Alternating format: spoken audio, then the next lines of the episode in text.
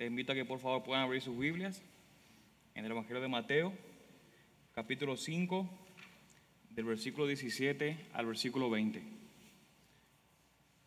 Mateo, capítulo 5, del versículo 17 al versículo 20.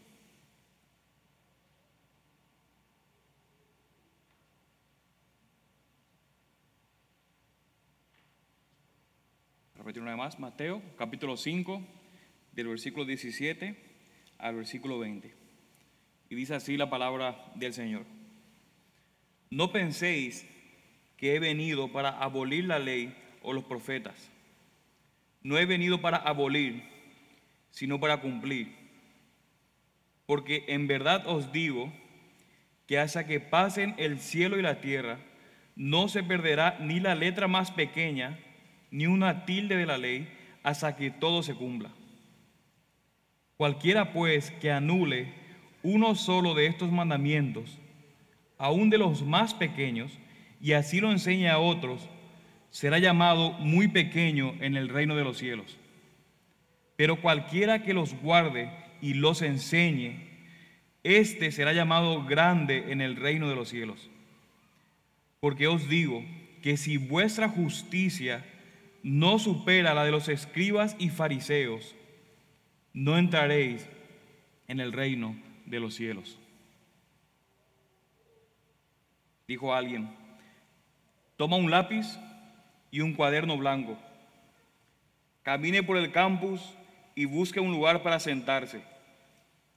Luego, por media hora, mire a su alrededor y escriba todo lo que vea. Ese había sido un mandato que le dieron hace años, hace mucho tiempo, a un grupo de estudiantes del seminario.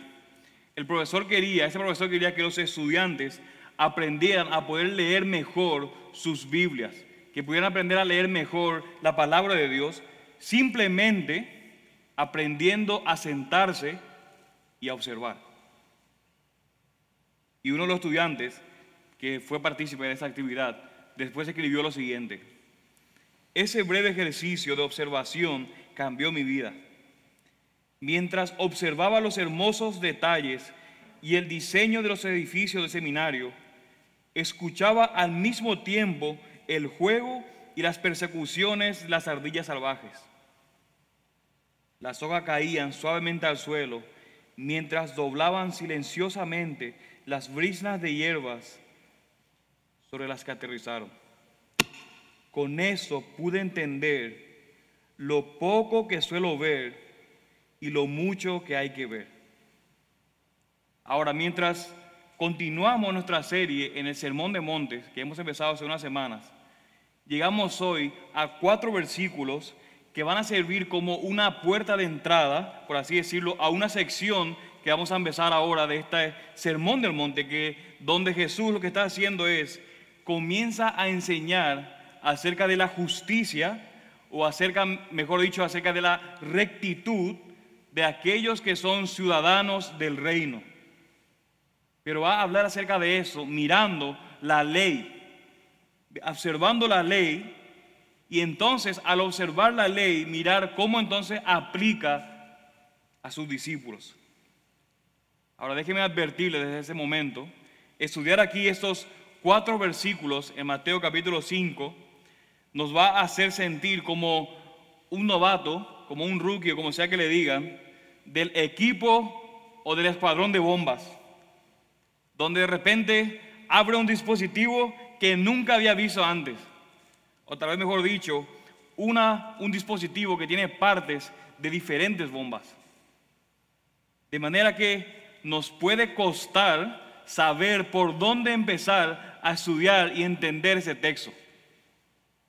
Pero si miramos esos versículos, podemos empezar a preguntarnos, primeramente debemos enfocarnos en la ley o en los profetas o en la justicia o en la rectitud que se necesita para la salvación. ¿Qué quiere decir que Jesús no ha venido a abolir, sino que vino a cumplir? ¿A qué se está refiriendo Jesús al decir esto? ¿Por qué Jesús de hecho comienza a hablar acerca de la ley si todavía de hecho nadie se ha opuesto a su enseñanza en base a nuestro texto en Mateo. De manera que las palabras de Jesús en nuestro texto de hoy tienen muchas conexiones con las partes, diferentes partes de este sermón del monte, pero no solamente del sermón del monte, sino tiene conexiones con lo que el evangelista dice en todo el evangelio de Mateo, pero no solamente con el sermón del monte y no solamente con el evangelio de Mateo, sino también con, de hecho, con todas las escrituras. Y tanto es así que es posible hacernos estallar, explotar, si no tenemos cuidado de cómo interpretamos o cómo empezamos estudiando este texto. Ahora, afortunadamente para cada uno de nosotros, obviamente la palabra de Dios no es una bomba real, no es una bomba mortal, es una palabra de vida, es palabra de Dios. Y sin embargo, como palabra de vida, también es una espada de doble filo que puede aún traspasar nuestro corazón, dice la palabra de Dios. Entonces, si vamos a experimentar, si vamos a vivir lo que Jesús va a decirnos acerca o va a decir acerca de la ley y acerca también del reino de los cielos, presta atención que eso es el contexto de lo que está hablando Mateo, aún en el Sermón del Monte, el reino de los cielos. Y si vamos a vivir de hecho una vida que es más justa, una vida que es más recta que la de los escribas y fariseos, debemos pensar con sumo cuidado. De manera que lo que vamos a hacer hoy, mis hermanos, como estudiantes, como esos estudiantes que acabamos de ver al comienzo, es sentarnos y observar. Vamos a observar. Van a agarrar sus Biblias y van a observar lo que dice el texto. Y cuanto más observaciones hagamos, mejor va a ser nuestra interpretación de ese texto. Y no solamente va a ser mejor nuestra interpretación del texto, sino que también vamos a poder aplicarlo de manera correcta a nosotros hoy. Porque tenemos, mis hermanos, todo lo que nosotros necesitamos para la vida y para la piedad en la palabra de Dios. Solamente que necesitamos asegurarnos de tomarnos el tiempo para observar lo que está en el texto y para orar también para que Dios nos abra nuestros ojos para poder contemplar entonces las cosas maravillosas, escuche esto, de la ley de Dios. Entonces esto es lo que vamos a hacer en esta mañana. Sentarnos, aunque están sentados algunos, yo no me puedo sentar, y observar, observar. Nuestro objetivo es tomar y hacer varias observaciones en nuestro texto, en el capítulo 5 de Mateo, antes de llegar a cualquier tipo de interpretación o aplicación. Así que eso es lo que vamos a hacer, observar. Así que vamos a pedirle al Señor que nos ayude en esta mañana y que nos dirija por medio de su palabra. Vamos a orar. Padre Celestial, te pedimos, oh Dios, en esta mañana, que tu Espíritu Santo, oh Dios, nos pueda iluminar para que podamos entender tus palabras. Padre Santo, en esos breves versículos, Señor, podemos ver que contienen una gran cantidad de información y de hecho complejidad sobre el Antiguo Testamento, pero no solamente sobre el Antiguo, sino también sobre el Nuevo, sobre el Antiguo Pacto y sobre el Nuevo Pacto, pero en Jesucristo, la ley, los profetas y todo Dios lo que los apóstoles habían escrito. Así que te pedimos, Padre, en esta mañana, para que podamos escuchar, oh Dios, la voz de nuestro Salvador y su enseñanza y aprender cómo Cristo leyó el Antiguo Testamento, cómo Cristo lo aplicó a sí mismo y cómo también nos enseña a nosotros a aplicarlo a nosotros mismos y lo que significa que seamos discípulos que estamos o somos parte de su reino, buscando andar en su camino, sabiendo cuál es la justicia, la rectitud que es mayor que la de los escribas y los fariseos. Porque Señor, sin esa justicia perderemos completamente tu reino. Así que te pedimos, Padre, esta mañana que tengamos esa justicia. Enséñanos, oh Dios, lo que significa y cómo se aplica a nuestras vidas y que podamos experimentar, oh Dios, la justicia, la rectitud del reino que Jesucristo ha traído para que podamos caminar en tus caminos, Señor. Así que ayúdanos. Te pedimos todo eso en el nombre de Jesús y por el poder de tu Espíritu. Amén. Así que antes de empezar a observar, vamos a recordar poniendo nuestro texto en su contexto. Y podemos notar claramente al observar que la estructura de hecho de este sermón del monte no es por nada que es llamado el mejor sermón de todos los tiempos, es extraordinariamente asombroso. Y la estructura comienza en Mateo, capítulo 5, de versículo 1 al 12, con las bienaventuranzas que hemos estado estudiando por las semanas anteriores, que nos dan una descripción, estas bienaventuranzas, acerca de las características o del carácter que está interiormente, o la justicia de aquellos que son miembros del reino de los cielos. Así que luego en los versículos 13 al 16, el Señor entonces nos va a dar después nos da dos metáforas de manera brillante, que es ser sal y luz, y que nos imprimen de una manera magistral los efectos que ocurren, que suceden cuando vivimos y andamos y caminamos con esa justicia, esas características que provienen de un ciudadano del reino de Dios. Así que ahora en los versículos del 17 al 20, Jesús nos va a empezar a dar, en estos versículos específicamente, una descripción resumida de esta justicia de la que está hablando, de esa rectitud del reino de Dios. Así que en estos pasajes Él nos va a dar una introducción. Esta va a ser la base y acerca de lo que Jesús nos quiere enseñar sobre la justicia del cristiano, o para que se lo haga más fácil de entender, Cristo nos va a enseñar la clase de vida que debe vivir el cristiano, pero viendo la ley. Y que teniendo en mente ese contexto, empecemos entonces a ver primeramente unas observaciones generales de nuestro texto. En primer lugar, las palabras que nosotros encontramos aquí en Mateo capítulo 17 primeramente, son palabras que están escritas en dónde? En el Evangelio de Mateo. Y no está escrito en una de las cartas de Pablo, ni tampoco está escrito en, en ningún libro de teología sistemática o libro de teología de lo que sea.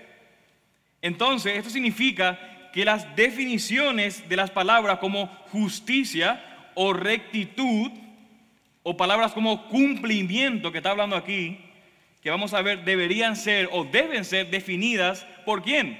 Por Mateo mismo, que es el que está utilizando esa palabra. En lugar de definir a Mateo por Pablo o por algún teólogo anterior o posterior que pueda existir. Es importante que podamos ver cómo el autor utiliza esa palabra y no prestar lo que otros pueden decir acerca de lo que Mateo está diciendo específicamente aquí. Ahora, el apóstol Pablo tiene mucho que decirnos acerca de la ley y acerca de la justicia, acerca de la rectitud y cómo de hecho el amor cumple la ley. Y alguien, por ejemplo, como Martín Lutero y otros han dicho mucho acerca de cómo la justicia, que vamos a ver en el libro de Habacuc, nos llega solo por la fe. Pero la forma en la que hablan acerca de la ley no siempre es la misma forma en la que Mateo habla sobre la ley y sobre la justicia o sobre la rectitud. Cada vez que digo justicia voy a añadir rectitud, porque rectitud es una ¿Entienden lo que es la palabra rectitud? Justicia, justicia puede ser eh, dar lo que uno quiere, pero justicia que se refiere a rectitud es una forma de vida. Así que eso es específicamente lo que está tratando aquí el evangelista cuando menciona justicia. ¿Cómo se dice en inglés la palabra justicia aquí? Es esa misma. hay diferencia entre la palabra justicia y esa palabra según me dicen. En español yo creo que rectitud se puede, se puede definir bien, así que siempre voy a estar repitiendo de esa manera. Ahora, Habiendo dicho lo que, lo, que, lo que Pablo dice, o lo que Martín Lutero dice, lo que Mateo dice, ¿significa eso que Jesús y Pablo están en desacuerdo? De ninguna manera. La justificación por la fe es una verdad central del Evangelio, es, una, es, es algo medular de lo que nosotros creemos, pero es posible que Mateo esté discutiendo un aspecto diferente acerca de la justicia en el Evangelio de Mateo. Así que necesitamos nosotros ver lo que hoy dice Mateo, quien es el autor, y permitirle que sea el mismo autor quien defina sus propios términos, ya que él es el que está citando a Jesús y el que nos está dando el sermón del monte. Así que esa es la primera observación de manera general. En segundo lugar, las palabras que nosotros encontramos aquí están en dónde? ¿Es parte de qué? De como bien nuestro título, nuestra serie se llama, están, son partes del sermón del monte. Si ustedes agarran una frase que yo digo y lo publican en Facebook y después dicen, miren, falso maestro anda diciendo que tal cosa, ustedes lo sacaron completamente de contexto. Porque es un sermón, es un discurso. Así que lo que Mateo está diciendo en esta palabra, en estos versículos, son parte de un sermón. Así que debemos verle en el contexto del sermón del monte. De hecho, lo que digamos hoy va a definir mucho de lo que vamos a ver en las próximas semanas, donde Jesús está tratando acerca de la rectitud, de la justicia que deben vivir en base a la ley los ciudadanos del reino. Así que habiendo dado estas dos primeras observaciones, vamos entonces ahora sumergirnos a estos cuatro versículos. Y alguien ha dicho que debemos separarlos, debemos sacarlos todo al piso del garage, como Marquito rompe todas sus cosas, hay que esparcirlo todas las cosas, leerlas todo en su contexto y después de desamarlo todo y ver cada uno por sus, por sus piezas aparte, ver entonces si podemos volver a unirlos a través de lo que Jesús tiene que decirnos acerca de la ley, su reino y su justicia. Esas tres palabras tienen que anotar. La ley, su reino y su justicia. O la rectitud. Así que pasemos ahora a ver unas observaciones ahora directamente de nuestro texto. Y en primer lugar, el versículo 17 dice nuevamente, vamos a leer, no penséis que he venido para abolir la ley o los profetas. No he venido para abolir, sino para cumplir. Entonces, ¿qué debemos observar aquí? Bueno, en primer lugar, el mandamiento empieza como, no penséis.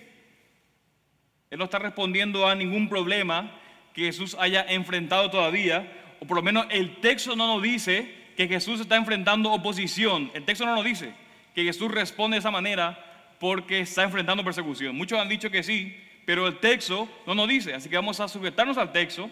Jesús está diciendo, no penséis, no porque haya, haya una oposición, sino que yo creo que está dando sabiduría, está dando, impartiendo sabiduría acerca de la ley. Eso es importante. En otros lugares, y Jesús va a debatir muchísimo con los fariseos sobre las escrituras, pero yo creo que aquí no, porque el texto no nos dice. Más bien, está usando ese mandato de no penséis de una manera retórica, está parte de su discurso, de su sermón, para hacer que sus discípulos piensen intencionalmente y detenidamente sobre la ley y sobre los profetas. Esas son las palabras textuales que Jesús está utilizando.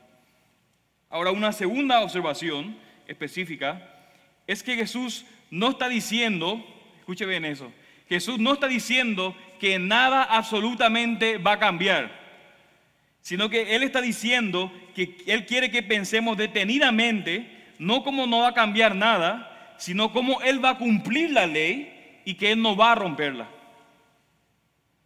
¿Sí siguieron allí? Jesús no está diciendo, nada va a cambiar acerca de la ley. Todo se va a mantener completamente igual. Eso no está diciendo, absolutamente eso no está diciendo. Porque hay otros pasajes que hablan acerca de Jesús diciendo eso lo que está diciendo, a lo que se está refiriendo es que Jesús va a cumplir la ley y que Él no lo va a romper. Ese es el énfasis de lo que Jesús está diciendo. De hecho, como veremos, Jesús cuando trae este reino, trae de hecho cambios masivos al reino. Él está trayendo el reino de Dios del cielo a la tierra. Él trae un nuevo pacto, está hablando de un nuevo pacto, que sellará con su sangre. Así que esto significa que hará cambios masivos para la ley. Y vamos a ir viendo más adelante qué significa eso y a qué nos referimos cuando hablamos de cambios masivos. Pero la primera pregunta que debemos responder primeramente es, ¿qué es la ley?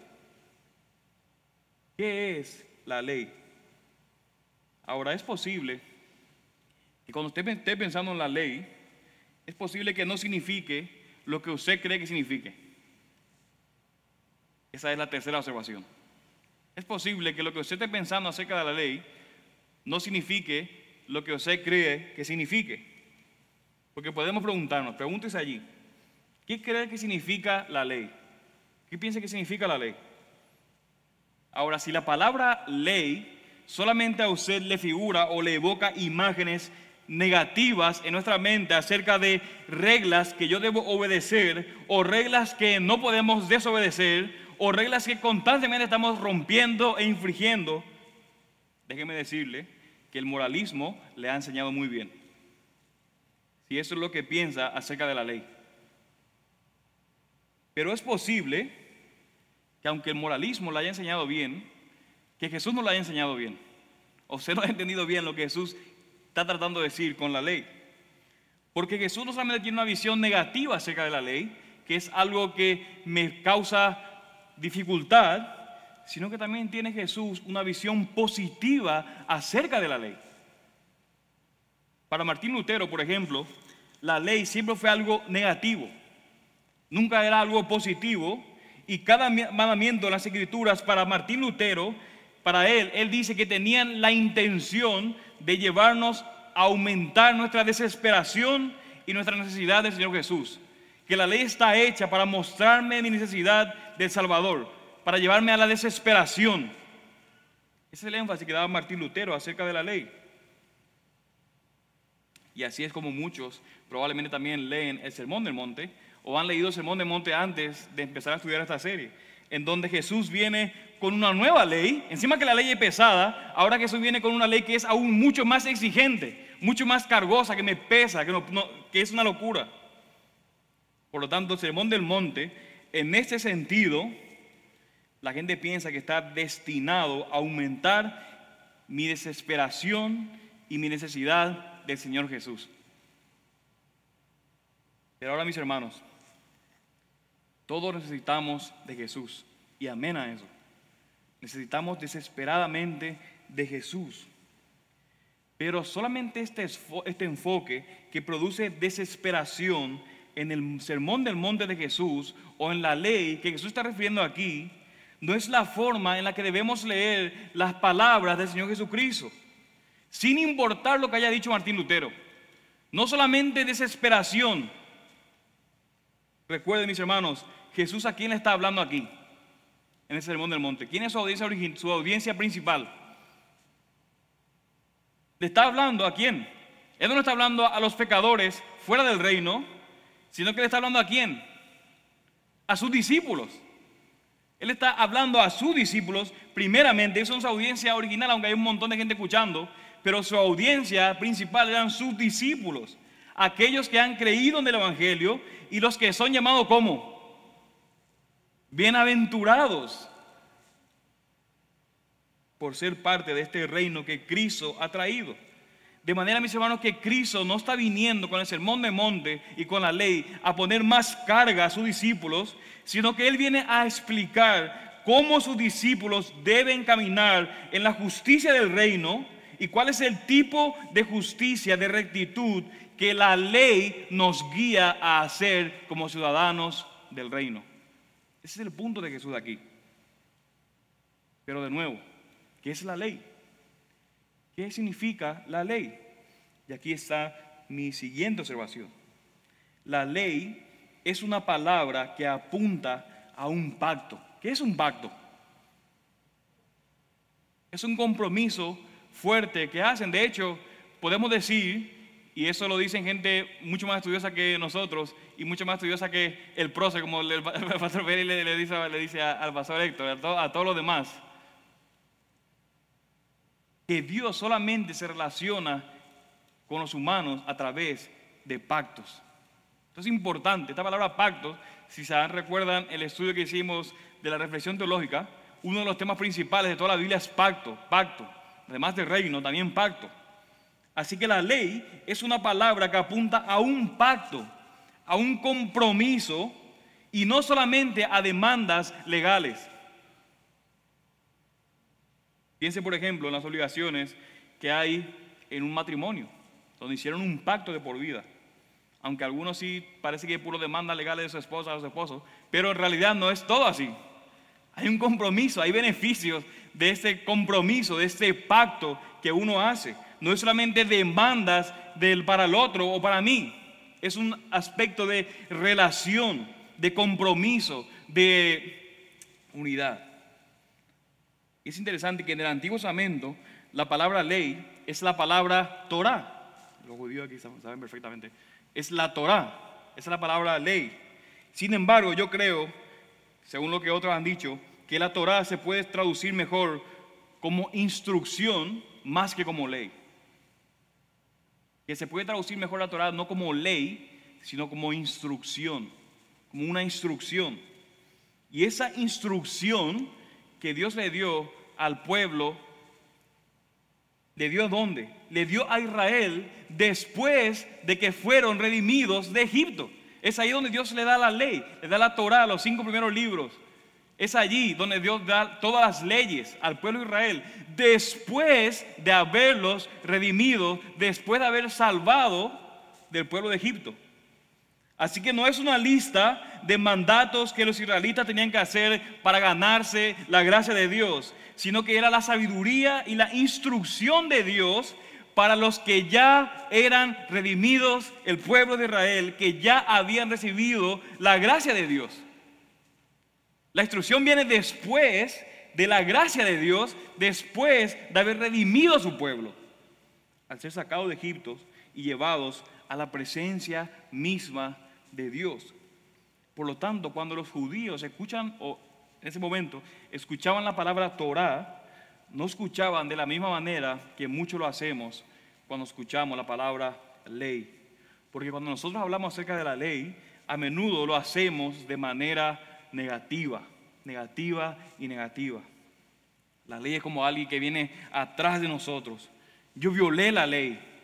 La ley es injusta. De hecho, hay una frase en un dibujito que dice, a veces para hacer lo correcto tienes que violar la ley. Entonces, si un letrero, por ejemplo, te dice no nadar, pero ves a alguien que se está ahogando, debes infringir la ley para salvar a ese niño. Ahora, trágicamente, así es como muchos piensan acerca de la, de la ley, que la ley es un mal necesario que debe romperse para que podamos ver el amor brillar. De hecho, un predicador malísimo dijo una vez esto. Esto es malísimo, esto, es hasta blasfemo prácticamente. Que el amor de Dios quebrantaba la ley para redimirte.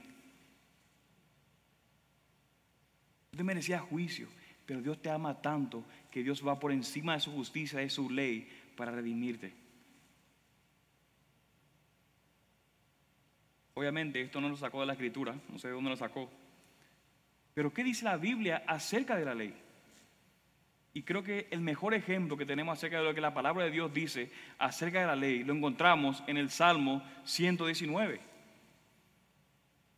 Ahí habla muchísimo acerca de la ley. ¿Quieres saber lo que la Biblia dice acerca de la ley? Lea el Salmo 119. Dice, de hecho, el salmista alaba a Dios, alaba la ley, porque la ley de Dios proviene de Dios que es bueno. Él ama la ley, es como dulce, es, como una, es algo buenísimo para él.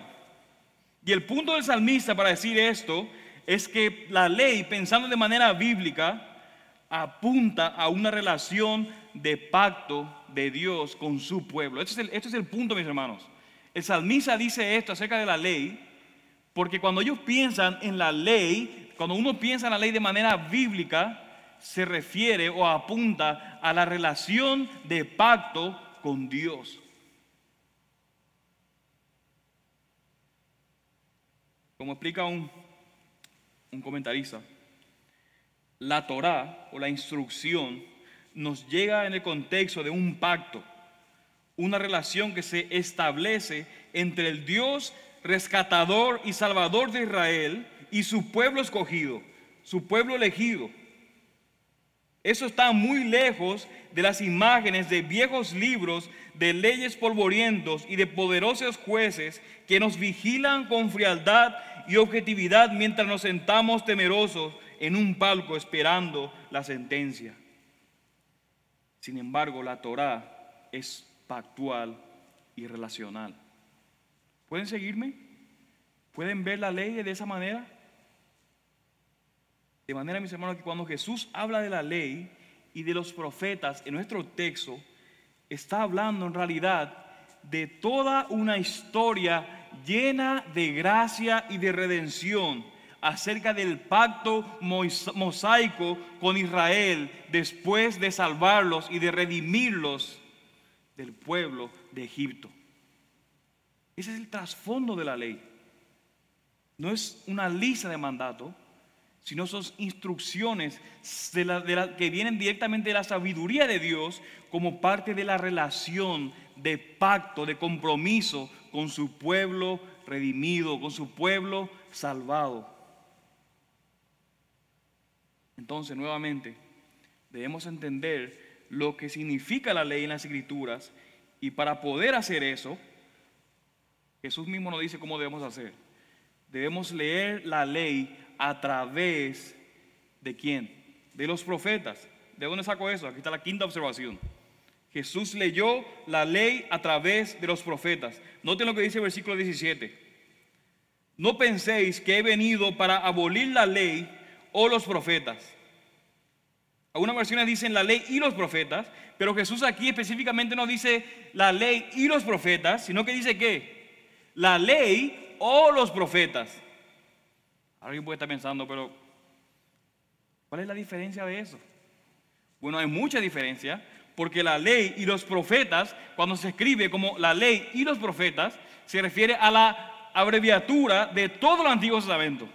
Cuando se dice la ley y los profetas, y de hecho Marco lo utiliza, se refiere a toda la palabra de Dios. Era la descripción que resumía todo el Antiguo Testamento, cuando está escrito como la ley y los profetas. Podemos ver, por ejemplo, en Mateo capítulo 7, versículo 12, en la famosa regla de oro que dice, por eso, todo cuando queráis que os hagan los hombres, así también haced vosotros con ellos, porque esta es la ley y los profetas. En otras palabras, este es el resumen de todo el Antiguo Testamento. Esta es la descripción que Jesús está dando, que Mateo está dando. Pero aquí particularmente en Mateo capítulo 5, versículo 17, Jesús dice la ley o los profetas. ¿Por qué hace eso? Porque está haciendo una distinción entre la ley o los profetas. Está haciendo, remarcando la diferencia entre los dos. Pero ¿qué es lo que está diciendo Jesús con eso? Que Jesús, básicamente eso, no ha venido a abolir ni la ley ni los profetas. Ninguno de los dos. Ni las palabras de Moisés, está siendo demasiado específico, ni todas las palabras del Antiguo Testamento que vinieron después de la ley. Jesús no vino a abolir nada de eso, sino que a cumplir no solamente la palabra de Moisés, sino todas las palabras del Antiguo Testamento que vinieron después de eso. Ha venido a cumplir la ley, de hecho, tal como lo predijeron, lo profetizaron los profetas. Es importante porque de hecho cuando uno mira la división en cómo se ha dividido la, libra, la, Biblia, para, de hecho como Jesús mismo leyó la Biblia, está primeramente la ley y los profetas y los escritos son descripciones y cosas que hablan acerca de la ley. Son como sermones, predicaciones acerca de la ley. Todo lo que sucede en los profetas, todo lo que sucede en la historia de Israel, estaba predicho en la ley de Moisés. Ellos lo sabían. Aún el éxodo del exilio estaba dicho claramente en el libro de Deuteronomio. Claramente estaba dicho. Ustedes me obedecen, esto le va a pasar ustedes me desobedecen, eso va a pasar. Y exactamente los escritos y los profetas son una descripción de lo que Dios mismo dijo en la ley de Moisés. Así que Cristo ha venido a cumplir la ley tal como lo predijeron, lo describieron los profetas. En otras palabras, a pesar de todo lo que Jesús dijo sobre el reino, todo lo que dijo acerca de ese nuevo pacto que él traía, él no estaba anulando lo que había dicho Moisés. Con esto, todo lo que Jesús está diciendo acerca de este reino que está trayendo, el nuevo pacto, Él no está anulando en lo absoluto lo que había dicho Moisés. Esto no es algo que Jesús estaba inventando. No es que era un plan B de parte de Dios. Más bien, los profetas al leer a Moisés predijeron y anunciaron del nuevo pacto que iba a venir, del nuevo y mejor David y acerca de un nuevo reino de justicia. Y esto lo hicieron a través de la ley de Moisés. Así que ahora Jesús en su ministerio terrenal ha venido a cumplir la ley según lo que los profetas anunciaron. De hecho, hay siete veces que se mencionan antes de lo que Jesús está diciendo aquí, cómo Jesús cumple lo que los profetas dijeron y todas las citas del Antiguo Testamento que Mateo da en su Evangelio están apuntando directamente a lo que los profetas dijeron. Son textos directamente de los profetas.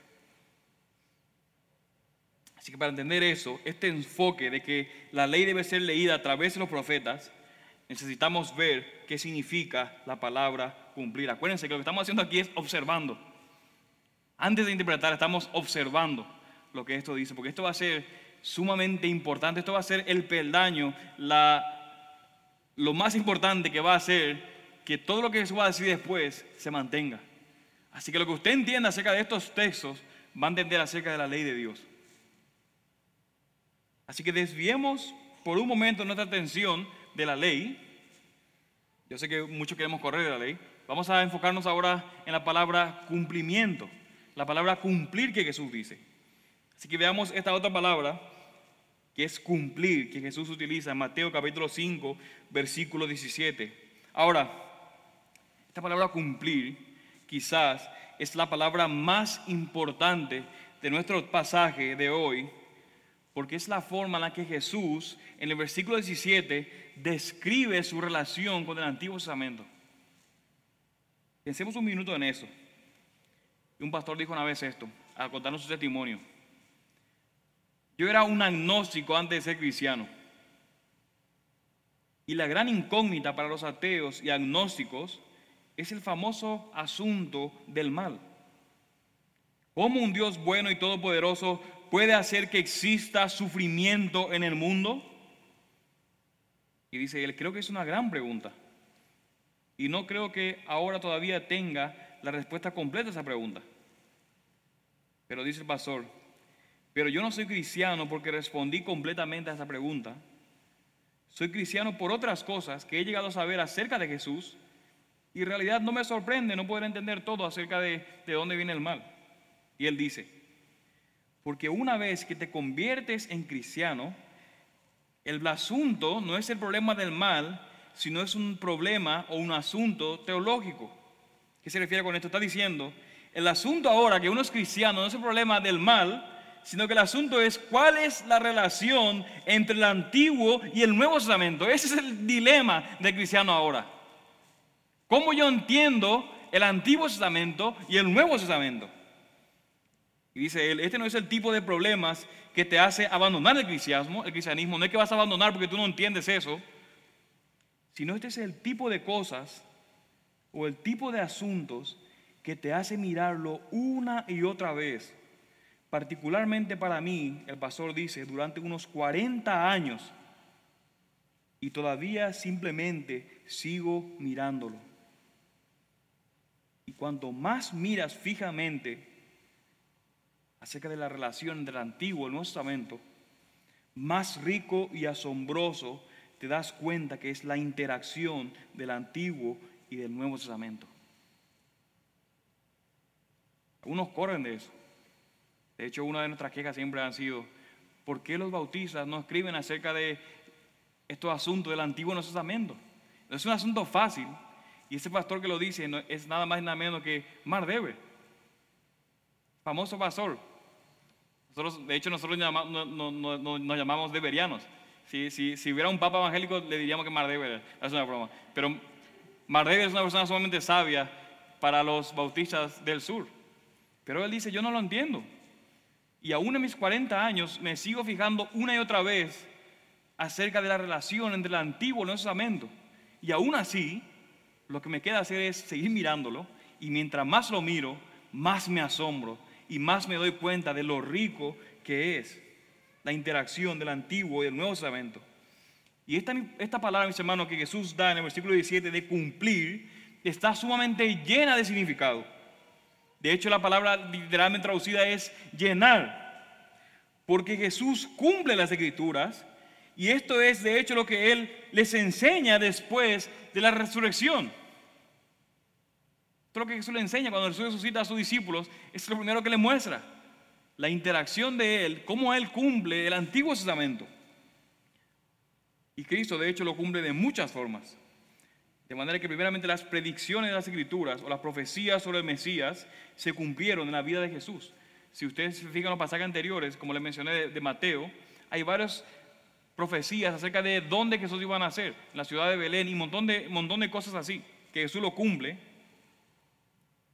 Pero si leemos todo Mateo, vamos a ver que él cita una y otra vez el Antiguo Testamento y muestra cómo estas profecías específicamente se cumplen cuando Cristo vino a la tierra.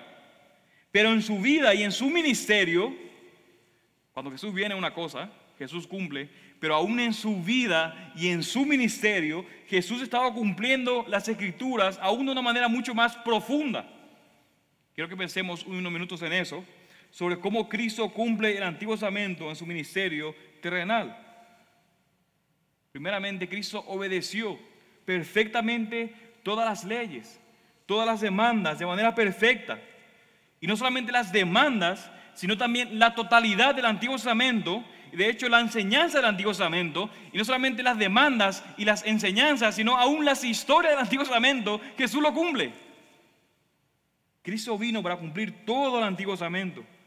Mis hermanos, Cristo es el Hijo de la mujer que iba a aplastar la cabeza de la serpiente. Cristo es la simiente en singular, como lo dice Gálatas. La simiente a través de Abraham, a través de quien el mundo iba a ser bendecido. Él es el verdadero Cordero Pascual en el que apuntaban todos los miles de corderos que eran sacrificados cada año. De hecho, en el mismo momento y en la misma hora en que Cristo estaba muriendo, miles de corderos pascuales estaban siendo sacrificados cuando el verdadero Cordero Pascual estaba siendo sacrificado a esa hora en la cruz.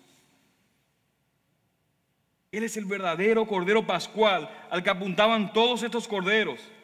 Él es el verdadero sumo sacerdote de quien Aarón no solamente era una pequeña sombra de él. Cristo es el verdadero hijo de David, quien gobernaría a su pueblo. Y podríamos seguir y seguir mirando la historia del Antiguo Testamento de lo que los profetas habían dicho. Ahora por medio de Jesús, Dios habló con las propias palabras de Dios. En el Antiguo Testamento, Dios hablaba por medio de sus profetas pero ahora habla directamente Dios por las palabras de Dios. Porque ahora Jesús habló como Dios mismo, porque Él es el Dios encarnado. Todas las escrituras apuntan a Cristo y todos sus propósitos y fines se cumplen en Él. En Cristo está el enfoque del Antiguo Testamento, la historia de Israel, la culminación de todo, todo está enfocado en Cristo. Y no solamente eso, mis hermanos.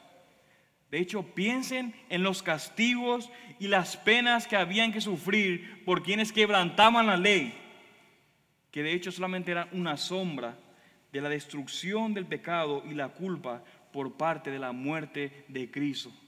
Aún eso, aún las penas y culpas y castigos, Jesús lo cumple en su muerte. Mis hermanos, la ley, dice alguien, era una cerradura construida específicamente para que Jesús sea la llave que abriría sus demandas de justicia y misericordia. Solamente Cristo cumpliría el pacto, la ley, de manera perfecta por nosotros. Nadie jamás tuvo ni pudo cumplir la ley en ese sentido. Absolutamente nadie. Y Jesús no solamente lo iba a cumplir, sino que también lo iba a encarnar.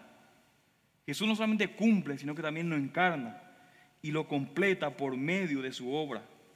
De manera que, como dice el versículo 18, que la ley iba a continuar hasta cuándo? Hasta que el cielo y la tierra pasen, lo cual sucederá cuando? Cuando todo esté cumplido. Note lo que dice el versículo 18. Porque en verdad os digo que hasta que pasen el cielo y la tierra, no se perderá ni la letra más pequeña ni una tilde de la ley hasta que todo se cumpla. ¿Cuándo será eso? Bueno, en última instancia, será en la gloria de Dios, cuando se lleve a cabo de manera completa la salvación y el juicio. Solamente entonces, y solamente allí, mis hermanos, la revelación escrita de la voluntad de Dios ya no será necesaria. Aun cuando Cristo lo cumple todo, la ley todavía continúa. Solo allí, al final de los tiempos, cuando Cristo regrese, solo allí entonces pasará la ley. Pero entre la primera y la segunda venida de Cristo, la ley sigue siendo fija y permanente. Y todo el Antiguo Testamento nos señala a Cristo. Jesús dijo que vino a cumplir la ley y los profetas. Y esto es específicamente lo que le enseña a sus discípulos después de su resurrección. En Lucas versículo capítulo 24, donde dice, entonces Jesús le dijo, oh insensatos y tardos de corazón para creer todo lo que los profetas han dicho. ¿No era necesario que Cristo padeciera todas estas cosas y entrara en su gloria? Y les dijo, esto es lo que yo os decía cuando todavía estaba con vosotros, que era necesario que se cumpliera todo lo que sobre mí está escrito en la ley de Moisés, en los profetas y en los salmos. Entonces les abrió la mente para que comprendieran las escrituras. Yo creo que esta fue la mejor clase de teología bíblica que pudo haber en toda la historia. Me hubiera encantado tomar esa clase con Jesús después de su resurrección y antes de su ascensión, reuniéndose con sus discípulos, repasando las escrituras y explicándole todas las escrituras a la luz de su venida y de su obra. Y cómo su palabra sigue siendo vigente hasta que todas las cosas vengan a consumación. Y aquí un breve paréntesis. Y espero que eso, mis hermanos, nos esté desafiando también como padres, a los que son padres, que deben enseñar a sus niños las escrituras. Porque no solamente enseñemos, mis hermanos, cómo José es un ejemplo de pureza en medio de la tentación, o cómo Daniel es un ejemplo de valentía frente a la presión del hombre, sino que ayudemos a nuestros hijos a ver a Jesús. Debemos ayudar a ver cómo el Antiguo Testamento pretendía ser un adelanto, una guía hacia Jesús. De hecho, por ejemplo, los reyes de Israel, por supuesto que ellos querían un rey, porque querían ser como las demás naciones. Pero aún ninguno de los reyes fue perfecto, ni siquiera David. Por eso apunta al que sería el rey perfecto, al hijo de David. Así que pueden ver lo que sucede en el Antiguo Testamento, donde vemos que son símbolos para que sus lectores reconozcan la verdad de Dios sobre su carácter y sobre nosotros, sobre nuestros pecados, pero también sobre nuestros problemas. Nosotros no somos ajenos a ellos. Nosotros somos como ellos.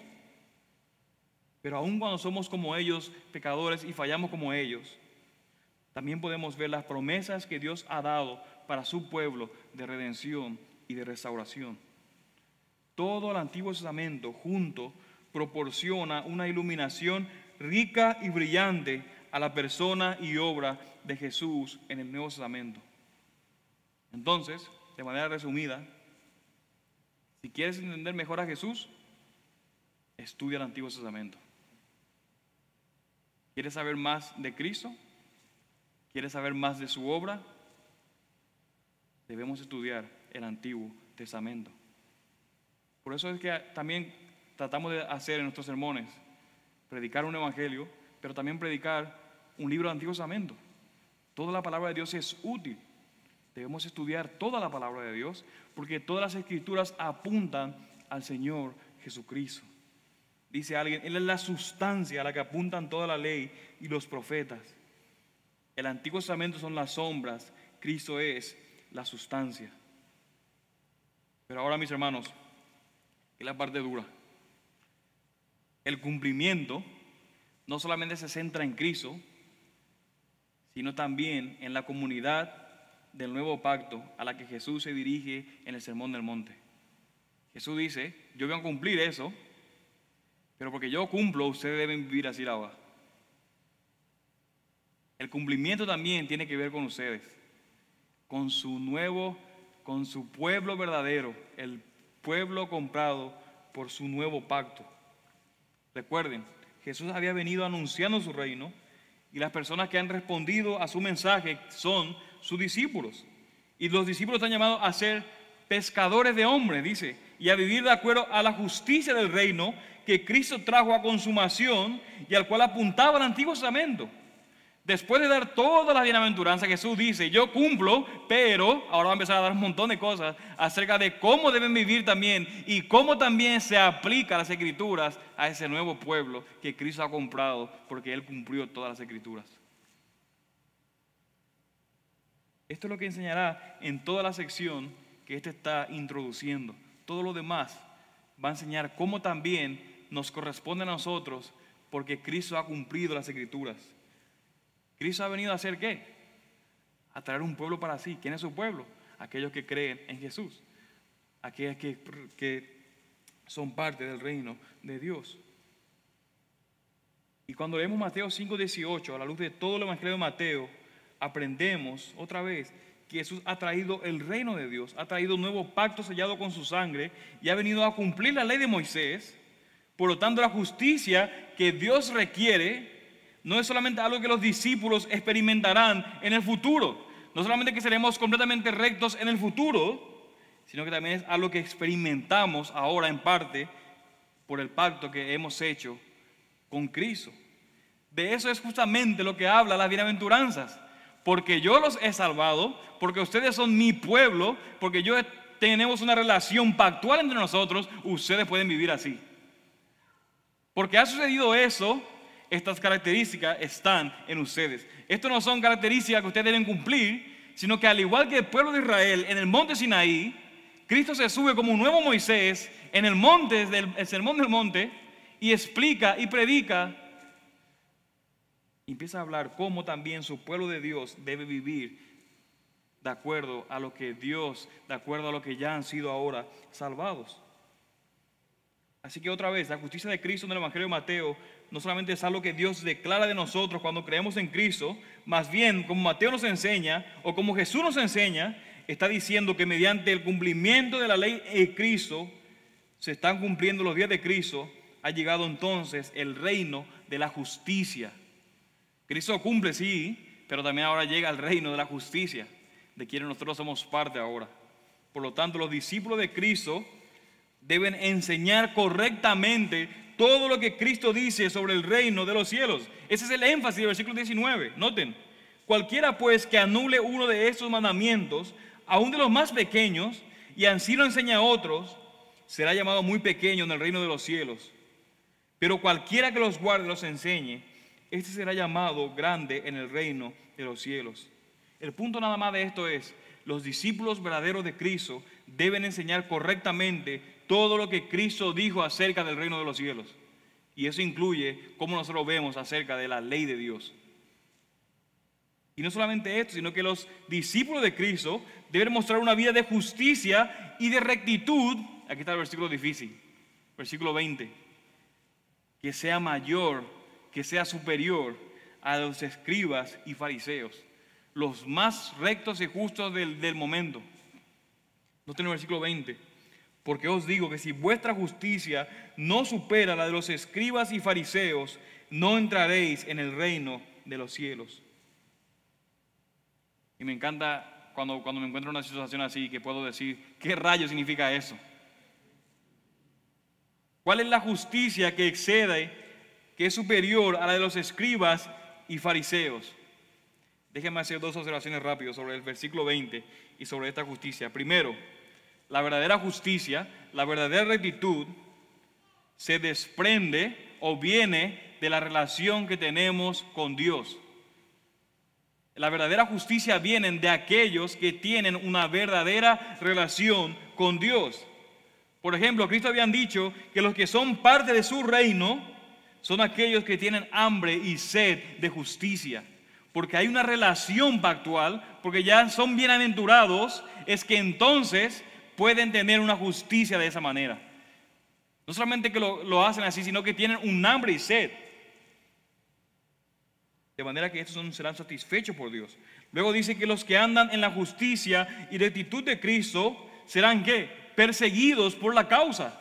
Y esto se debe a la relación que tenemos con Dios, que yo me voy y empiezo a hacer sal y luz en donde yo estoy. Más adelante dice que aquellos que practican justicia frente a otros no recibirán nada. Pero aquellos que oran, ayunan y dan por el deseo de agradar a Dios, esta es la justicia que el Padre anhela ver. Así que en todos estos casos vemos que la justicia y la rectitud que está refiriendo aquí se desprende o viene de una relación o de una devoción sincera a Dios que conduce a la compasión misericordiosa hacia los demás. Pero no solamente esta justicia y rectitud es natural ahora, antes no era natural, pero ahora es natural, debería ser natural de los que son parte del reino de Dios, sino que también Jesús exige una justicia superior, porque Él nos ha dado una justicia que es mayor. ¿Qué significa eso? Agustín lo expresa esto de la siguiente manera. Dice él, oh Señor, exígeme lo que quieras, pero concédeme hacer lo que pides. En otras palabras, Dios, puedes pedirme que haga lo que quieras, pero siempre y cuando me des la gracia que necesito para hacerlo. Juan Munián dijo, corre Juan y vive. La ley ordena, pero no me da ni las piernas ni las manos. Mejores nuevas el Evangelio me participa. A volar me invita y de alas me equipa. ¿Pueden ver esta justicia que excede a los fariseos? Jesús puede exigirnos a nosotros justicia y rectitud porque nos ha dado una justicia mayor, nos ha dado un poder para que podamos cumplir lo que Él nos exige. Por lo tanto podemos decir, pídeme lo que quiera, oh Dios, pero concédeme la gracia para poder hacerlo. Y el Señor lo ha prometido que sí lo hará. ¿Pueden notar lo que le estoy diciendo? Las exigencias de Dios no están aquí bajitas, son altísimas. Nunca Cristo reduce las exigencias de Dios que provienen de su carácter santo. Pero en el nuevo pacto que Cristo ha cumplido y ha traído, Él nos da una gracia mayor. Él da un mayor poder por medio del Espíritu para hacer todo lo que Dios demanda. Esta era la expectación del pueblo de Israel en el Antiguo Testamento, donde la ley iba a ser escrita en sus corazones. Apuntaba un momento que iba a llegar a eso. Iba a haber una justicia mayor. De ninguna manera Jesús está negando un trazo de la pluma de Moisés. Una mínima rayita, que es lo que significa la iota y la yod que está allí. Es una, es, es una rayita mínima, es lo que está refiriendo. Ni siquiera la rayita más pequeña que puede existir, como un menos de un acento, Jesús no está ni siquiera negando eso. No está rebajando ninguno de los santos estándares de Dios. Más bien nos está enseñando que sus seguidores, en su pacto con Cristo, amarán su ley. Si estás en Cristo. Y podremos vivir la ley con mayor fuerza porque Él está escribiendo la ley en nuestros corazones. Y por eso dice que si tu justicia es mayor que la de los escribas o fariseos, entonces podrás entrar en el reino de los cielos. De manera que aquellos que solamente tratan de guardar los mandamientos de Moisés, ¿saben qué? Van a fracasar. Como los escribas de esos fariseos. Aquellos que tratan de purificarse con la religión, o con las buenas obras, o con la atención, van a perecer. Aún aquellos que abandonan la ley por frustración y desesperación, perderán el verdadero gozo. Pero solamente aquellos que han nacido de nuevo verán el reino de Dios y tendrán el gozo de poder conocer a Él.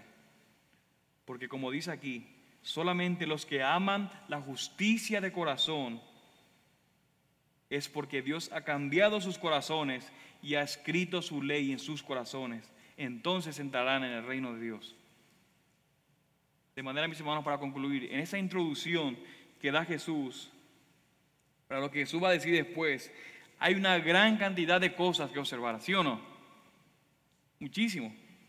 Mateo 5, 17 al 20 es una pequeña bisagra que convierte una puerta maciza del antiguo al nuevo pacto.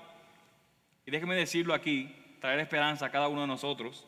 Hay trabajo pesado para entender lo que Jesús está diciendo aquí. Al pastor Madebe le tomó 40 años y sigue haciendo. Así que si se siente ahora como que probablemente toda la vida no va a pasar eso. Pero aun cuando hay grandes cosas que entender, tiene enormes implicaciones para nuestro caminar con Cristo ahora. Déjenme dar unas aplicaciones. Número uno, primeramente, debemos amar como cristianos la ley de Dios. Si no amamos la ley de Dios, es porque no entendemos la ley o porque la ley de Dios no está escrita en nuestro corazón. Eso es sencillo. O porque no entiende la ley, o porque la ley no está escrita en tu corazón. Eso es todo. Ama la ley, Tienes dos opciones, o no lo entendemos, o la ley no está escrita en tus corazones, o la palabra de Dios no es cierta. Hay muchos cristianos confundidos acerca de lo que dice la escritura acerca de la ley, porque no han visto lo que dice la escritura acerca de lo positivo también de la ley. ¿Cuántos maestros hay engañando a las ovejas de Dios, dándole enseñanzas morales sobre la gracia de Dios, sin mostrar nunca cómo es que la gracia nos enseña a caminar en esa justicia y rectitud que viene de la relación con Dios por medio de Cristo? Lamentablemente, cuando no entendemos que Cristo es la meta, pero también es el filtro de la ley, podemos abandonar fácilmente la bondad y la gracia que hay en las instrucciones que Dios da a sus hijos. Hay gracia y bondad al ver la instrucción de Dios para sus hijos. Mis hermanos, el antiguo pacto con Moisés era una ley destinada a preparar el camino para Jesús. Y el nuevo pacto sellado por la sangre es ahora una ley que está escrita en los corazones de los creyentes. La promesa que tanto anhelaba el pueblo de Dios está ahora cumplida en nosotros. La ley está siendo escrita en nuestros corazones. Esto es glorioso. Pero también además amar su ley y más que eso, también nos llama a amar a quien nos ha dado la instrucción para que conozcamos su carácter. No solamente la ley, la instrucción, sino aquel que te ha dado la instrucción. Porque la instrucción viene después del pacto, después de la redención que Dios ha hecho. Así que de manera que la primera aplicación es que debemos amar la ley como Jesús nos enseña a amar la ley. En segundo lugar, mis hermanos, debemos permitir que la ley nos lleve al Evangelio. Debemos dejar que las instrucciones de Dios nos lleven al Evangelio. La ley nunca fue un fin en sí misma y los profetas entendían eso. Los escribas y fariseos nunca lo entendieron. Ellos exteriorizaban la ley y ellos se paraban del amor de Dios. Para ellos era la ley era un medio de bendición material, de paz, de prosperidad y vida en la tierra. Y puede ser lo mismo para uno de nosotros si hacemos lo que Dios nos manda simplemente para evitar su castigo o para de alguna manera aumentar las bendiciones personales. Cuando hacemos esto, no estamos haciendo, nos estamos acercando más bien a la justicia y la rectitud que es igual a los escribas y los fariseos. Pero la ley, mis hermanos, siempre fue dada para llevarnos al Señor. Tenía el propósito de tener una relación con Dios Lutero tenía en cierto sentido razón de que la ley nos hace clamar a Dios por misericordia, pero Lutero solamente vio del otro lado de la ley a un Dios enojado. Pero lo que Jesús enseña es que detrás de la ley hay un Padre Celestial que anhela que tengamos una relación de pacto, de compromiso con Él. A eso es lo que justamente apunta el Evangelio, no a un Dios que está enojado. Debemos dejar que la ley nos lleve al Evangelio, a la persona de Cristo, que nos lleve de hecho al dador de la ley, que es el Padre Celestial. Y número tres, detengámonos y observemos la relación entre la ley y el Evangelio, para que podamos entender cómo encaja la ley. El sermón de monte, mis hermanos, está destinado a ser un filtro para la ley de Moisés a través de la enseñanza del Señor Jesús. De manera, mis hermanos, que nosotros nunca nos acercamos a la ley y al Antiguo Testamento sin Cristo. Nunca lo podemos hacer. Siempre debemos leer la ley a través de los profetas como el Señor Jesucristo, como la meta y como el final. Y cuando lo hacemos, lo que descubriremos es que el amor del Padre se encuentra en el rostro del Hijo quien ha escrito su ley en nuestros corazones por el Espíritu. Y no solamente que nos ha escrito la ley en nuestros corazones, sino que también en su amor nos da el poder para caminar con el Señor en justicia y rectitud. ¿Pueden ver, mis hermanos, por qué es tan importante leer la ley a través del filtro de Jesús? El objetivo de Dios no es quebrantarnos, no es hacernos que desesperemos mediante su ley. El objetivo de Dios es transformarnos a la imagen de su Hijo. Y en la ley y en el Evangelio, en el Antiguo y el Nuevo Testamento, Dios nos ha dado todo lo que necesitamos para la vida y para la piedad a través del conocimiento de Dios que se encuentra en Jesucristo. Así que mi amigo y hermano, en esta mañana, ¿conoces a ese Cristo? Si no conoces a ese Cristo, al final tu justicia y tu rectitud va a ser peor o igual que de los escribas y los fariseos, que al final va a fracasar. Y que o ves a Cristo o no lo ves. Y mis hermanos, en esta mañana escuchemos su palabra y aprendamos de Él a cómo debemos caminar como Él, porque este es el camino del nuevo pacto. Este es el camino de la justicia, de la rectitud que supera a lo de los escribas y los fariseos. Y esta es la forma de vida en el reino de los cielos. Que Dios nos capacite para caminar de esa manera a través de su ley, mediante el filtro del Señor Jesucristo. Vamos a orar. Padre Santo, te damos gracias, oh Dios, por tu palabra, pero también por tu Espíritu. Te pedimos, oh Dios, que tú nos puedas ayudar a entender cómo el Antiguo Testamento se relaciona con el Nuevo Testamento, cómo Dios, el antiguo pacto con Moisés, es trascendido por tu Hijo Jesucristo.